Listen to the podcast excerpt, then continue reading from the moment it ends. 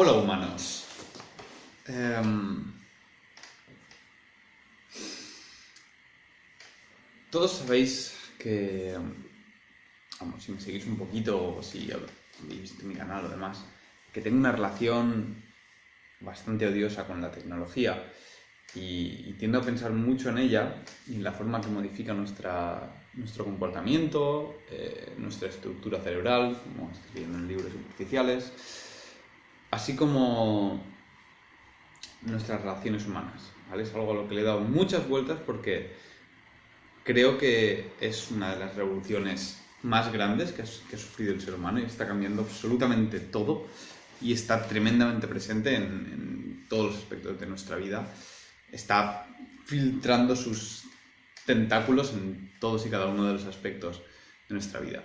Y además la ubicuidad y la facilidad de acceso eh, es lo que hace que, sea una, auténtica revolución que nunca ha sufrido el ser humano. Nunca creo ninguna tecnología ha influido tantísimo en nuestras vidas.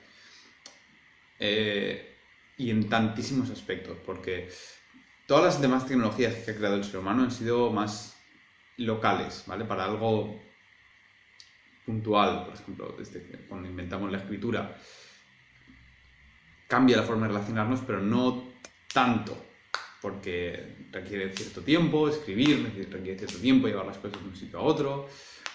Eh, por ejemplo, sí cambió nuestra forma de, pensar, nos hizo más reflexivos, nos hizo aprender a estar más concentrados en una sola tarea.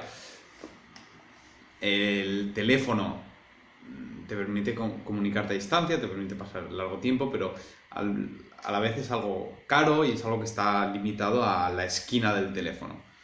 ¿Vale? Pero con el acceso a Internet que tenemos en nuestros smartphones, la posibilidad de comunicarnos con cualquier persona de forma indirecta, con mensajes, en cualquier lugar, la posibilidad de aislarnos, de separarnos, de, no aislarnos y entretenernos, está cambiando completamente todo lo que hasta ahora el ser humano ha, sido en cuanto a estructura cerebral, creo, y a, relaciones personales. Y, en fin, para otro vídeo voy a dejar el tema de cómo afectan nuestras relaciones personales pero en este es un poquito darle vueltas a la idea de, la ubicuidad del teléfono móvil y a cómo nos afecta. ¿Cuándo fue la última vez que estuviste solo en tu casa sin el teléfono entre tus manos en tu bolsillo? ¿Cuándo fue la última vez que estuviste en, tu habitación y, tenéis, y estaba el teléfono, el, móvil apagado. Y cuando me refiero al móvil también no cuenta estar, con, estar en, internet, estar en tu casa un fin de semana, como hoy, sábado, sin el teléfono. El teléfono desconectado, haciendo lo que tengas que hacer. Yo que sé, limpias la habitación, eh, la ordenas, preparas tu comida, comes, duermes, un ratico, estudias, te pones una película sin la necesidad de estar conectado, de enviar esos mensajes. ¿Cuándo fue la última vez que estuviste, que fuiste a comprar sin los auriculares puestos? Y creo que esto lo que, lo que está haciendo, o por qué lo hacemos muchas veces, es huir de nuestras propias reflexiones, huir de nosotros mismos, huir del estar yo solo conmigo mismo, estar solo con mi cabeza y mi cabeza divaga y, y, pararme y decir, ¿qué estoy haciendo con mi vida? ¿Es esto lo que quiero? Y esta relación es la relación que, que quiero tener y de verdad quiero dedicarle tiempo a esto o a esta otra cosa.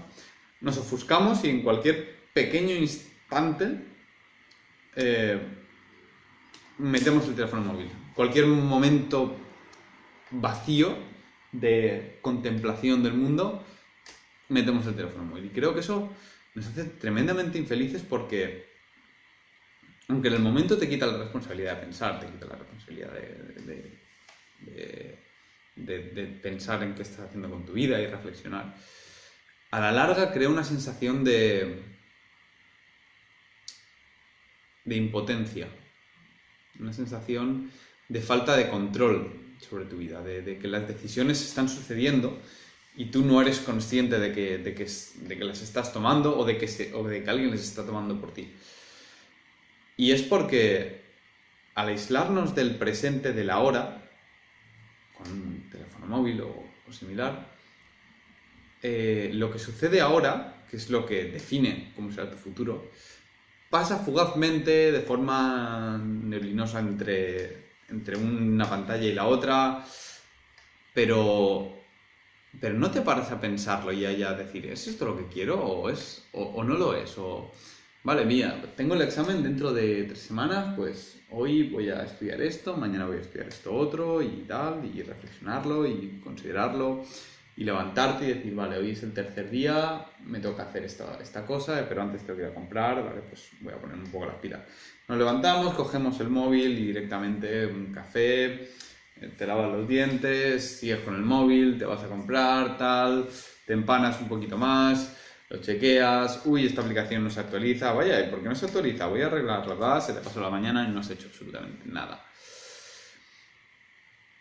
Entonces, un, creo que el, gran valor de la meditación, por ejemplo, es en parte, no es nada místico, es ser capaz de estar solo contigo mismo, en silencio, en una habitación, sin, distracciones, sin, dejar que, que haya soniditos, que tal. Y la cosa está en que este esta interrupción constante, tengo la sensación de que, de que a veces eh,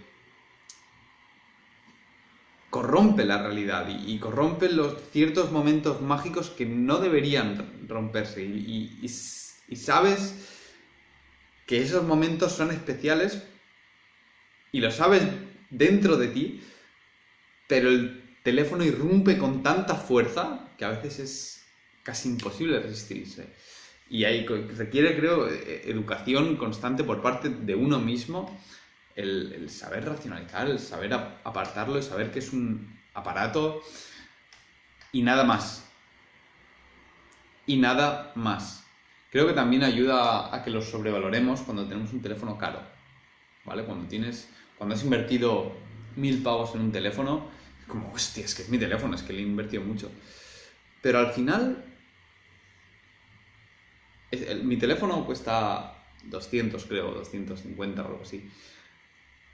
Y elegí deliberadamente uno más barato para desapegarme de él. Para decir, no es tan importante.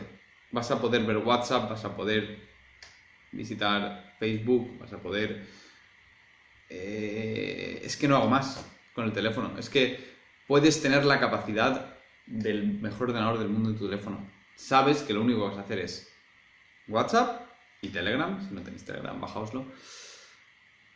El navegador, que es Chrome, Facebook, Instagram, es decir, redes sociales, y, y la cámara de fotos. Y, poco más. O sea, eso es lo más demandante. Después sí, tienes alguna, alguna aplicación chorradita de contabilidad, una aplicación de, para escribir notas, pero son, o requieren, son cosas que requieren poquísima potencia de cálculo. ¿Para qué gastas mil euros en, un teléfono? Es justo lo que hablaba en otro vídeo sobre los lazos. A veces lazos demasiado fuertes con cosas como esta pueden ser contraproducentes. y igual que decía que hay que tener hay que darle valor a ciertos lazos, hay lazos que hay que saber decir, esto no es importante, esto no es tan importante. A mí ahora si, el teléfono móvil se cae y se rompe, pues me jode, porque estoy en otro país y me jode, no me muero, ¿vale? Eso no, es tan caro, no le tengo tanto apego, no tengo tantas cosas. Y, volviendo a lo de los momentos, son momentos especiales con uno mismo que, marcan recuerdos que no, deberían ser interrumpidos. Nunca debería verse interrumpida un momento especial con tu pareja. Nunca.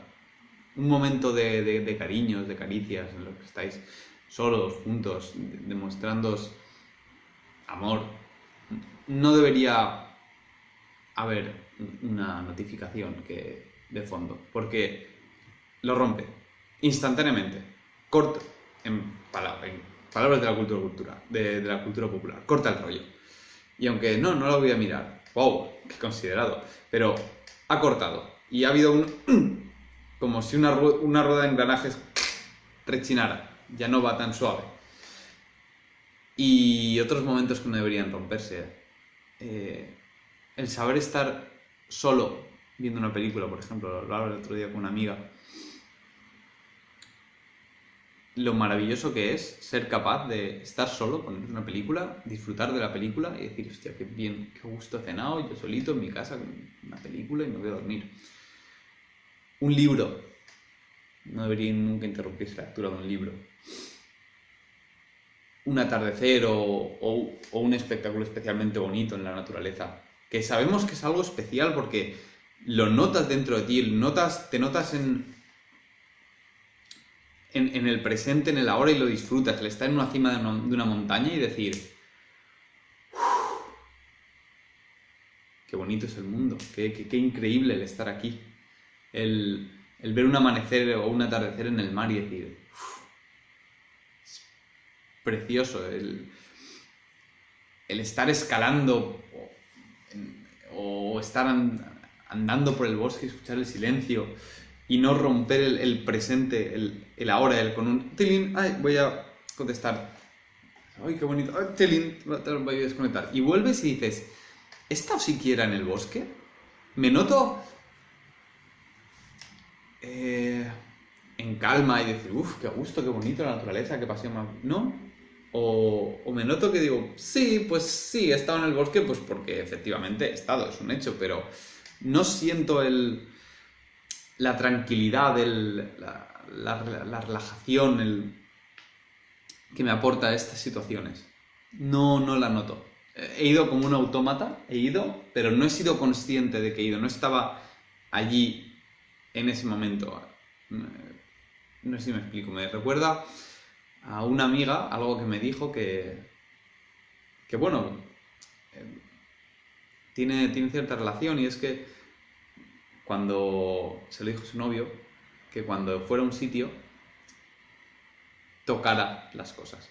Porque cuanto más estímulos diversos le des a tu cuerpo, más los recuerdas. Y si además de ver hueles, te fijas en el olor, tocas la pared de una iglesia, por ejemplo, conservas un recuerdo más vívido de eso. Y creo que eso es lo que, lo que nos trae en parte gran infelicidad, no, ser conscientes de la hora y que el mundo pase como un torbellino mientras nosotros miramos una pantalla que tenemos entre manos. No ser conscientes de que el mundo está pasando, de que la vida está pasando, de que estás tomando decisiones que no te, de forma inconsciente o, peor aún, no estás tomando decisiones y por tanto alguien las está tomando por ti. Nos hace eh, perder el, sentirnos incapaces, sentirnos frustrados, sentirnos tristes y creo que es parte de los problemas de esta generación.